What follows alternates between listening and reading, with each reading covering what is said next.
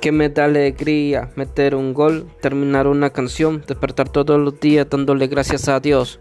Se manifiesta con una cara alegre y siendo mejor persona con toda la gente.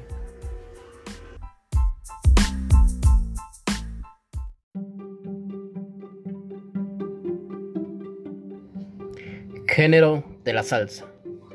Salsa es la palabra musical usada desde finales de los años 60 resultado de la síntesis del son cubano y otros géneros de música caribeña, como el jazz y otros ritmos estadounidenses. La salsa contiene variedades puertorriqueña, dominicana, colombiana, y venezolana y de otros países de América Latina.